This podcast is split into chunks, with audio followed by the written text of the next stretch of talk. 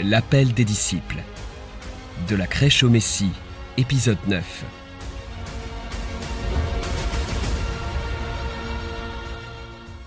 Jésus ne faisait pas cavalier seul ici sur Terre, mais il a beaucoup investi dans un groupe de jeunes hommes qui furent connus comme ses disciples.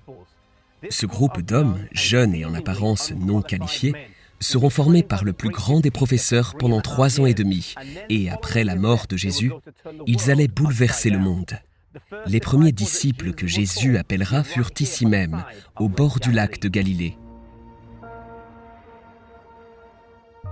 Peu de temps après que Jésus eut été tenté dans le désert, il revint dans la région et enseigna à des gens près du lac.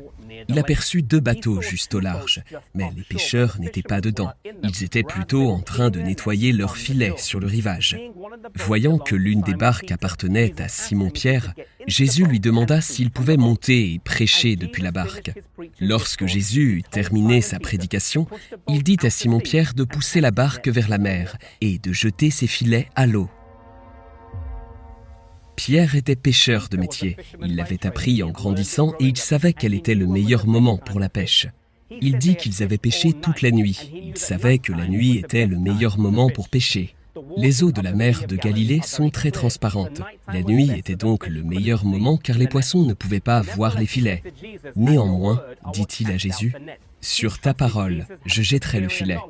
Il était convaincu que Jésus possédait des connaissances supérieures aux siennes, malgré sa grande expérience. Alors qu'ils entraient dans le lac et jetèrent leurs filets, la Bible dit qu'il y avait tellement de poissons que les filets étaient presque sur le point de se rompre. Appelant leurs compagnons à l'aide, ils rejoignirent le rivage. Jésus appela Simon-Pierre et son frère André en disant ⁇ Suivez-moi, et je ferai de vous des pêcheurs d'hommes. Il alla ensuite vers Jacques et Jean, les fils de Zébédée, qui étaient dans leur barque en train de réparer les filets. Il les appela et ils quittèrent leur père afin de suivre Jésus. Chacun de ces hommes avait des occupations, des responsabilités et sans doute des personnes qui dépendaient d'eux, mais ils ont tout quitté pour suivre Jésus. Le prochain disciple à être appelé était Lévi Matthieu, et il était collecteur d'impôts, la profession la plus détestée des Juifs, car il travaillait pour les Romains. La présence des collecteurs d'impôts rappelait constamment aux Juifs qu'ils n'étaient pas indépendants. De plus, c'étaient souvent des extorqueurs, prenant plus d'argent pour leur propre profit. Jésus, cependant, vit un tel homme et l'appela à le suivre, ce qu'il fit. Cela suscita beaucoup de curiosité et d'indignation qu'un chef religieux utilise un collecteur d'impôts comme l'un de ses plus proches confidents.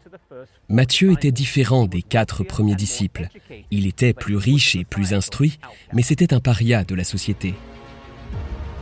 Aucun des hommes que Jésus appela n'était considéré comme qualifié par les écoles de l'époque. Cependant, Jésus vit en chacun d'eux quelque chose qui pouvait être modelé et façonné. Il vit un esprit disposé à recevoir un enseignement, une volonté d'apprendre, une humilité et une reconnaissance de sa divinité. Jésus choisit des personnes issues d'une grande variété de professions. Et aujourd'hui, Dieu vous appelle à devenir son disciple.